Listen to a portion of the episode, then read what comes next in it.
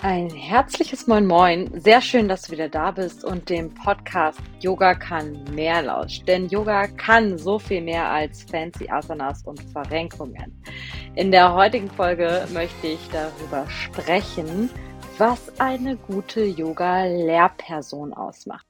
Ja, auf Instagram bin ich über diese Frage gestolpert und habe auch auf diesen Fragesticker geantwortet und, äh, im ersten Moment an geantwortet: „Eine gute Yoga-Lehrperson macht es aus, dass sie einen geschützten Raum für jede Person im Raum bietet, viel Empathie hat und einfach den Menschen dieses Yoga-Erlebnis ermöglicht, ja, denn beim Yoga geht's ja letztendlich darum, dass wir uns spüren, dass wir uns selbst erfahren und dass wir, wie ich immer sage, der Kurzurlaub auf der Matte einfach aus diesem Alltagswahnsinn einmal aussteigen.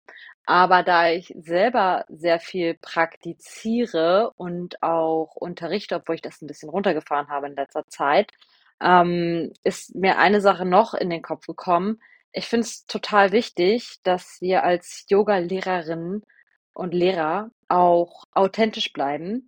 Und für mich bedeutet authentisch, dass wir auch nur das lehren, wir selbst auch verinnerlicht haben. Also für mich bedeutet Authentizität, das ist ja ein wirklich Wort, was sehr, sehr, häufig benutzt wird, aber ich meine wirklich, dass ich als Yogalehrerin keine Rolle spiele, sondern dass ich wirklich das verkörpere, was ich eben bin, mit einer gewissen Portion ja Selbstbewusstsein. Also nicht anfange, ähm, zu sagen, was haben andere Yoga-Lehrende unterrichtet, was fand ich richtig gut bei denen.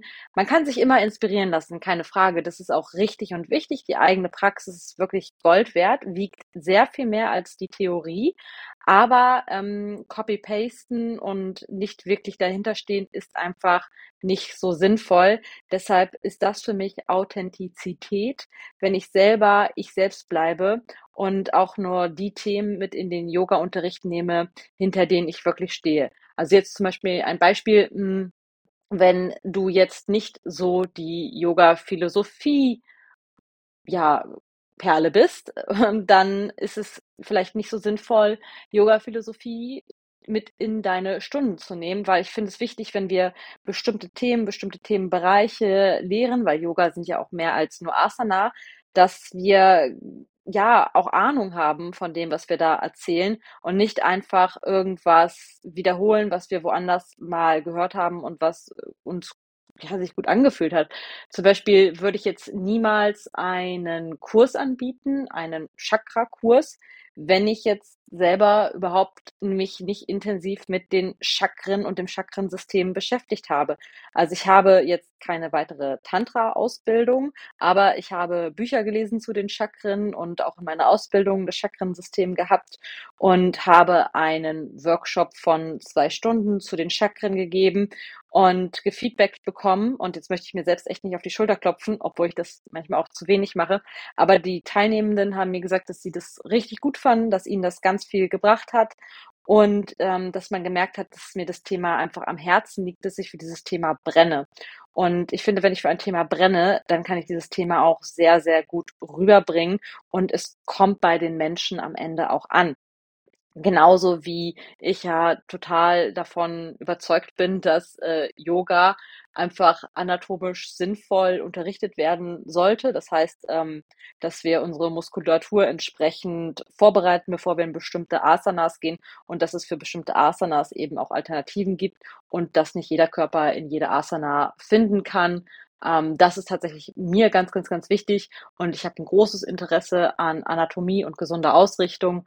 Ähm, wer mir folgt und wer diesen Podcast öfter hört, hat das sicherlich äh, schon mal mitbekommen, weil ich einfach finde, dass Yoga ähm, hat in der Gesellschaft diese Gesundheits- oder diesen Ruf von, es ist ein gesunder Sport. Ähm, es ist so viel mehr, weil es ist Gesundheit, es ist mentale Praxis, also auch mentale Gesundheit. Aber hm, es wird manchmal so praktiziert oder es wird manchmal so suggeriert, gerade auch auf Instagram, was mich sehr, sehr, sehr traurig macht, ist, dass wenn wir viel, viel, viel üben oder ganz tief genug üben, dass wir irgendwann in bestimmte Rückbeugen reinkommen, zum Beispiel das große Rad. Also wenn du das nicht kennst, kannst du es gerne mal googeln. Das ist so ein bisschen wie im Sport früher im Gymnastikunterricht die Brücke. Ähm, und das ist eine sehr krasse Biegung, äh, Rückbeuge und auch in der Lendenwirbelsäule ähm, fühlt sich das, selbst wenn ich es mache, nicht so super an. Also ich komme in das große Rad, keine Frage, aber wenn ich das große Rad nicht entsprechend vorbereite, fühlt es sich in meiner Lendenwirbelsäule nicht gut an. Und ich kenne viele Yoga-Lehrende, die gehen ins große Rad, einfach des großen Rades wegen, der Asana wegen, weil es gut aussieht und weil es ja auch eine fortgeschrittene Asana ist. Und als Yogalehrerin muss sich jede fortgeschrittene Asana auch können. Ähm, das ist falsch, weil ich kann Yogalehrerin sein, ich kann ein gewisses Wissen haben, aber ich kann trotzdem einen Körperbau haben, den ich selbst nicht beeinflussen kann, sprich meine Anatomie, hm, wo ich bis zum gewissen Grad schon, äh, mich kräftigen und dehnen kann, aber irgendwo habe ich auch körperliche Grenzen, wo es völlig egal ist, ob ich eine Yogalehrerin-Ausbildung habe oder nicht. Ähm, das ist einfach mein Körper und den darf ich wertvoll, ähm, sehen und wirklich auch so entsprechend ja, ähm, respektieren tatsächlich. Und nur weil ich Yoga-Lehrerin, Yoga-Lehrer bin, brauche ich nicht den Anspruch haben, jede Asana zu können. Da darf ich auch wirklich, wirklich ehrlich zu mir sein. Das heißt, wenn mir das Rad im ja, unteren Rücken nicht gut tut, dann muss ich es auch nicht praktizieren. Ich kann es den SchülerInnen anbieten oder auch wenn die Schüler fragen. Also bei mir fragen auch oft SchülerInnen nach äh, dem Kopfstand. Ähm, da sage ich, okay, ich äh, kann euch da reinleiten. Ähm, wenn das und das alles bei euch passt, dann dürfen wir in den Kopfstand gehen. Und dann ist auch ein Stück weit Eigenverantwortung. In meinen Klassen unterrichte ich ihn aber tatsächlich nicht. Es sei denn, ich weiß, da geht noch jemand rum und assistet. Bei mir ist es tatsächlich wichtig, dass die Leute am Ende keine Schmerzen haben. Und viele Menschen ähm, kommen am Anfang zum Yoga, war bei mir auch so. Der Ehrgeiz hat mitgejogt und es ging tatsächlich darum, höher, schneller, weiter. Aber beim Yoga, hm, und jetzt gehe ich diese Schleife wieder zurück, beim Yoga geht es gar nicht darum, dass wenn wir viel üben, dass wir uns irgendwann so gelenkig und geschmeidig machen können, dass wir irgendwann problemlos ins große Rad kommen können oder in irgendeine andere Asana. Also der Heldensitz ist für mich auch absolut schwierig in meinen Knien. Ähm, ist auch eine große Öffnung ähm, ja, der Hüfte und also ich finde es einfach für mich super unangenehm und mache es sehr, sehr, sehr ungerne, beziehungsweise mache es gar nicht. Genauso beim Kamel gehe ich auch nur in die erste Version. Ähm, möchte ich jetzt aber nicht so lange drauf rumreiten auf den einzelnen Asana-Kategorien. Es ist einfach wichtig, dass wir da auch ehrlich zu uns sind und gucken, okay, welche Asana entspricht meiner Anatomie wirklich und auch als Yoga-Lehrenden ähm, ja ganz, ganz, ganz liebevoll zu uns sind und sagen, okay, mein Körper, ähm, für den fühlt sich dies und das einfach gut an, dass wir das dann auch wirklich ähm, authentisch beherzigen und nicht, weil wir denken, oh, wir sind jetzt Yogalehrer, Yogalehrerin und als Yogalehrerin muss ich ja alles können. Ich muss ja alles wissen und ich muss alles können, weil ich habe ja schließlich diese Ausbildung gemacht. Und da dürfen wir uns wirklich dran erinnern, dass niemand, kein Mensch auf der Welt alles weiß und niemand perfekt ist. Und dass wir da wirklich, wirklich ehrlich zu uns sind. Ich habe auch immer gedacht, okay, ich bin nicht so eine coole Yogalehrerin wie die ganzen Yogalehrerinnen, denen ich so auf Instagram folge, die dann teilweise auch ihre Jivamukti-Ausbildung machen, die die Handstände machen, die auch zeigen, wie schön sie ihre Handstände üben.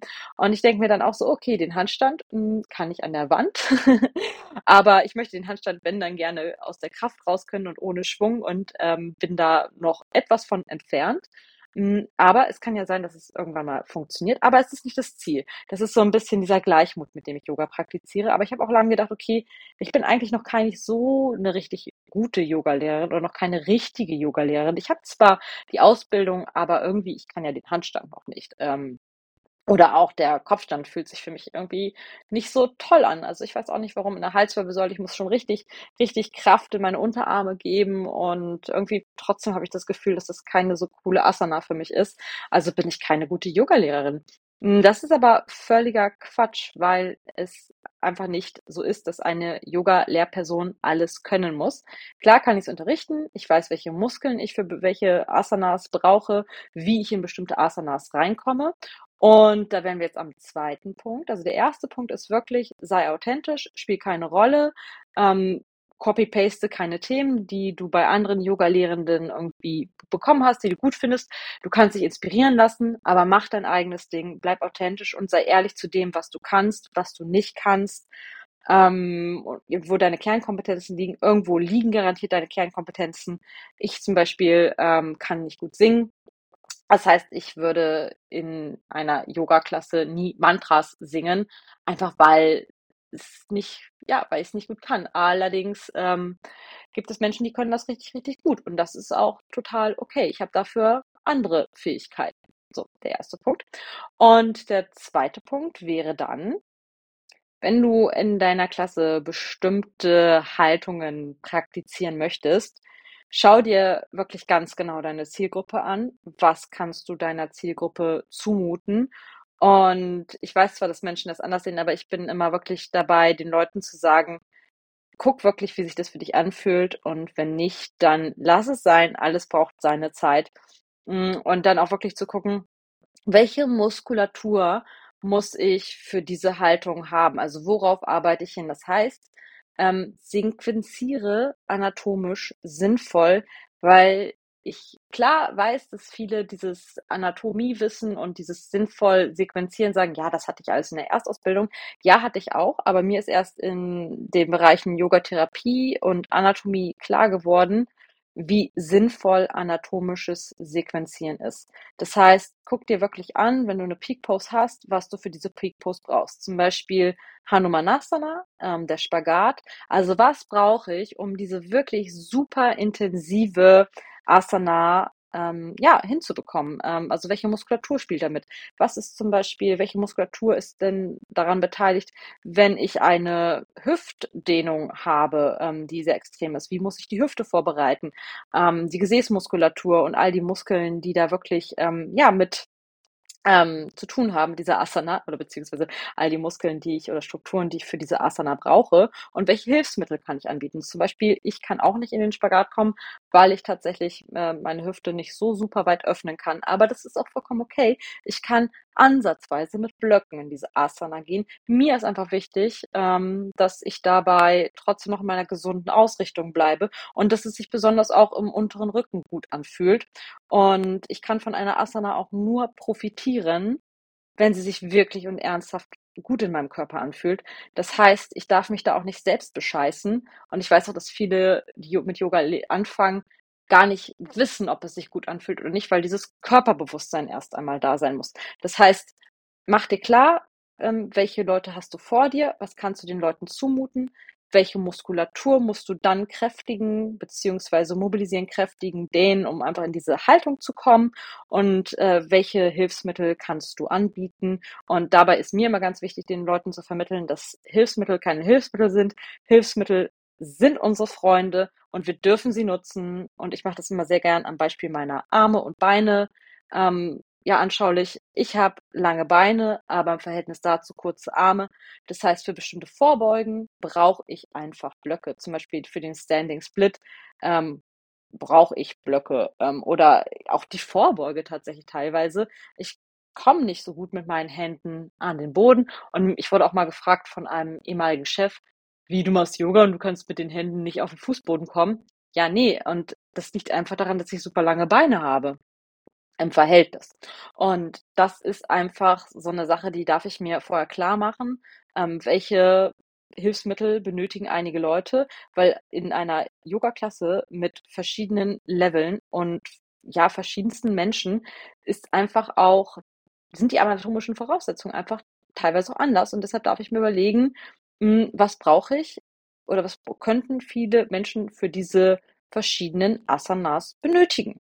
Und hier kommt auch wieder die Empathie mit ins Spiel. Ich weiß, dass eine Kollegin von mir das anders sieht. Ähm, ich sage den Leuten immer, es ist okay, wir können nicht immer alles können, aber es ist mir auch wichtig, dann immer zwischendurch zu sagen, wenn ich sehe, dass die Leute so krampfhaft versuchen dass das Ego wieder mitspielt, den, ja, den Druck einfach rauszunehmen und zu sagen, es ist okay, dass du so bist, wie du bist alles braucht seine Zeit und dass die Leute sich wieder darauf zurückzubesinnen, dass erstmal ihr Körper ja individuell ist und nicht alles möglich ist und dass vieles auch einfach nicht geht, gerade wenn ich mit gewissen Dingen anfange. Also viele Leute sagen mir, oh, wann ist der Hund endlich bequem und angenehm? Ich sage, gut, wenn der Hund nicht bequem und angenehm ist, dann sei ehrlich zu dir selbst und geh in den Child's Pose. Also wirklich den Menschen das Gefühl zu nehmen, dass sie etwas erreichen müssen, dass sie etwas beweisen müssen und dass sie sich nicht zwischendurch ins Kind begeben müssen. Ich finde das immer auch sehr, sehr weit verbreitet und Instagram trägt einen großen Teil dazu bei, dass wir denken, ähm, wir müssen Yoga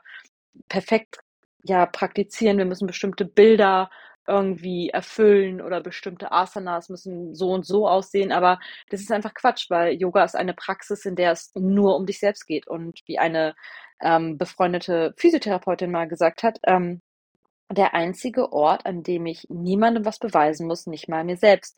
Und das darf man sich immer wieder vor Augen rufen. Und viele Menschen funktionieren tatsächlich über den Verstand und gehen über den Verstand ins Fühlen.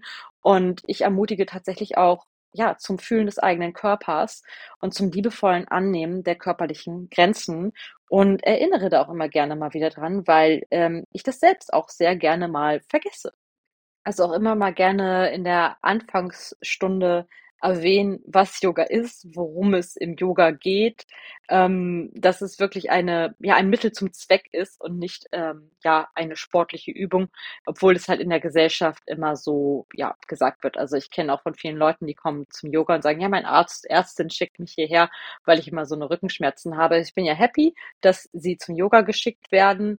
Ähm, aber Yoga kann noch so viel mehr. Natürlich ist Yoga, wenn wir Yoga gesund und sinnvoll praktizieren beziehungsweise sequenzieren, können die Menschen auch tatsächlich gesund, gesünder werden. Strukturen können gekräftigt werden, die sonst zu schwach sind. Aber ähm, Yoga ist einfach auch eine große mentale Praxis, einfach auch, dass wir uns in dieser hektischen Welt einfach mal spüren lernen. Für mich ist Yoga auch ganz viel Breathwork, also Atem, ja, Atemtherapie will ich es jetzt nicht nennen, aber ganz viel atmen und ganz viel ruhig atmen und auch wenn es einfach nur die Zwerchfellatmung ist, das ist, denke ich mal, ähm, das, worum es im Yoga geht und daran dürfen wir uns selbst als Yogalehrerin auch gerne immer wieder erinnern, aber auch unsere Yogis und Yoginis.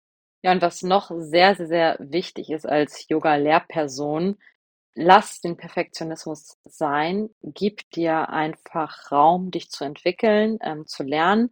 Ich lerne nach wie vor immer noch dazu, wenn ich mich vergleiche nach meiner ersten 300er Ausbildung und jetzt nach den weiteren Ausbildungen, die ich gemacht habe, und ich mache noch eine weitere Ausbildung dieses Jahr im September, die eher in die somatische Richtung geht. Also Embodiment ist das eine Embodiment-Praxis, die ich dann unterrichten darf. Ähm, man lernt nie aus und ich lerne auch nie aus. Ähm, wenn ich aber zurückblicke darauf, wie ich mal angefangen habe und wo ich jetzt bin, bin ich ziemlich stolz auf das, was ich schon weiß, was ich erreicht habe und wie ich mich selbst auch entwickelt habe. Und es zeigt mir auch, dass ich mir Raum geben darf, mich zu entwickeln. Ich darf nicht den Anspruch haben, ähm, den ich am Anspruch, Anfang hatte. Ich wollte so beliebt sein wie die Yogalehrerin, die da schon seit zehn Jahren arbeitet, zu der alle Leute hinlaufen.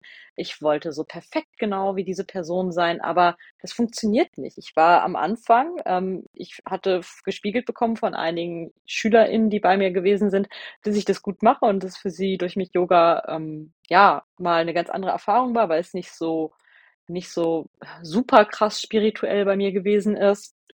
Und äh, das, diesen Anspruch hatte ich dann auch, als ich dann weitergegangen bin als Yogalehrerin. Aber auch hier darf ich mir wirklich die Zeit geben, ähm, dass Menschen zu mir finden, für die mein Unterricht genau das Richtige ist.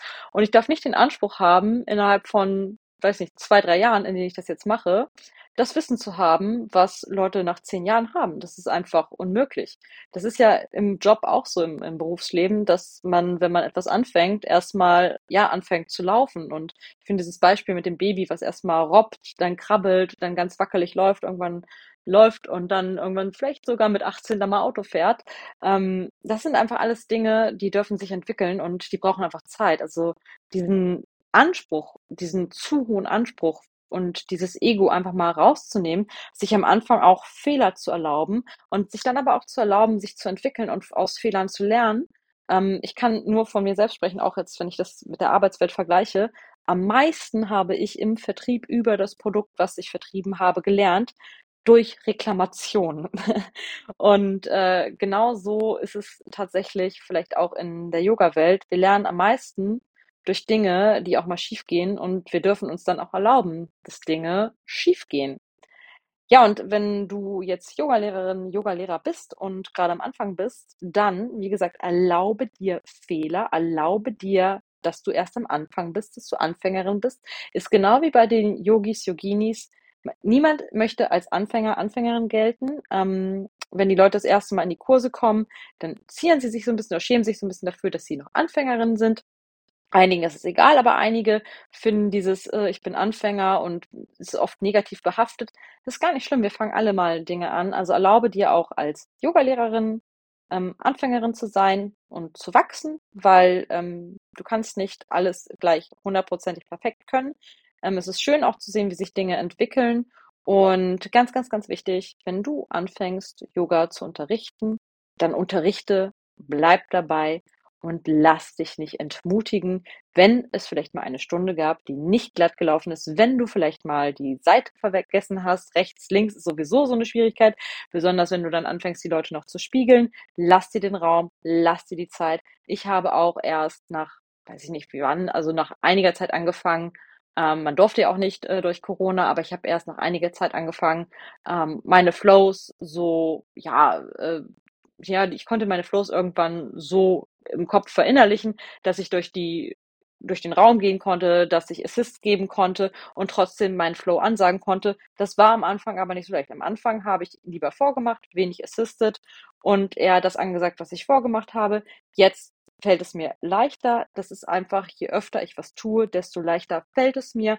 Und am Anfang hatte ich diesen Anspruch, ähm, ich will locker flockig durch die Klasse gehen, meinen Flow aus, ja, meinen Flow äh, erzählen, beziehungsweise meinen Flow anleiten, nicht erzählen und ähm, ja, dann auch noch assisten. Aber auch das kommt mit der Zeit. Und ähm, alles kommt so mit der Zeit. Auch äh, Stunden sequenzieren wird immer leichter. Natürlich schreibe ich mir manchmal noch auf, wenn ich ein bestimmtes Thema habe, wenn ich eine bestimmte Peak-Post habe, dass ich überlege, okay, wie komme ich da hin? Aber dadurch, dass ich das schon länger mache, muss ich das mir eigentlich gar nicht mehr aufschreiben. Ich könnte auch so einen anatomisch sinnvoll sequenzierten Flow ja, äh, unterrichten, ohne dass ich ihn mir vorher aufschreibe, einfach weil ich es schon so oft gemacht habe und mir auch so oft schon mal aufgeschrieben habe. Also lass dir die Zeit, alles kommt mit der Zeit. Ich hoffe, du konntest mit diesen kleinen Tipps etwas für dich mitnehmen. Ähm, ich gehe noch mal ganz kurz äh, durch, was für mich eine ja perfekte, nicht perfekte, aber eine ähm, gute Yogalehrerin ausmacht, denn perfekt weißt du selber hoffentlich, gibt es nicht wirklich. Und das erste wäre, dass du empathisch bist, dass du auf die Menschen in deinen Kursen eingehen kannst, dass du authentisch bist, dass du nicht in irgendeine Rolle verfällst, weil du das bei jemand anderem gesehen hast, dass du wirklich du selbst bleibst und das wiedergibst, was dir entspricht, dass du auch zum Beispiel nicht irgendwelche Themen von anderen Yoga-Lehrerinnen copy-pastest. Wenn du mal kein Thema für eine eigene Stunde hast, dann beginnst du einfach deine Yoga-Stunde mal ohne ein Thema, was auch völlig okay ist. Ähm, das dritte, was mir sehr, sehr, sehr wichtig ist, ist, dass ähm, wir anatomisch sinnvoll sequenzieren, weil ich der Meinung bin, wenn die Leute sich körperlich wohlfühlen, kann man auch mental entspannen und am Ende ähm, besser in Shavasana kommen, loslassen und aus diesem Alltagswahnsinn raus, als wenn ich mich in irgendwelche Haltungen brezel und am Ende Rückenschmerzen bekomme oder noch in Fehlhaltungen komme. Ich glaube, dass ich mich dann mental auch nicht so super gut fühle.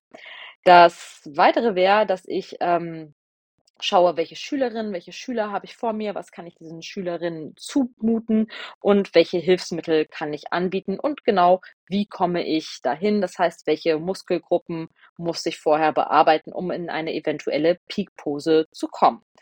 Ja, und das weitere, was ich dann noch eben genannt habe, war das Ego. Das Ego darf auch bei dir als Yogalehrerin gerne draußen stehen bleiben ähm, vor dem Yoga-Studio. Es gibt äh, nichts, was du erfüllen musst. Es ist einfach völlig egal. Und ja, wie ich es mit dem authentisch sein schon gesagt habe, sei du selbst und ähm, erlaube dir Fehler, erlaube dir zu wachsen und erlaube dir wirklich, ja, in kleinen Schritten groß zu werden und vergleiche dich vor allem nicht. Und was ich zuletzt gesagt habe, wenn du unterrichten möchtest, dann fang einfach an, lauf los. Wer nicht läuft oder wer nicht anfängt zu robben, der wird niemals krabbeln, der wird niemals laufen, der wird niemals fliegen. Also, wenn du fliegen möchtest, fang an zu robben. In diesem Sinne, wenn diese Folge für dich einen Mehrwert dargestellt hat, freue ich mich über ein positives Feedback auf iTunes, Spotify oder auch Google Podcast. Wenn du magst, kontaktiere mich über Instagram die Homepage. Ähm, ich freue mich auf einen regen Austausch und teile sie auch gerne, wenn du meinst, es ist für andere Personen auch von Interesse. Ich freue mich, dich bald wieder begrüßen zu dürfen in diesem Podcast. Bis dann.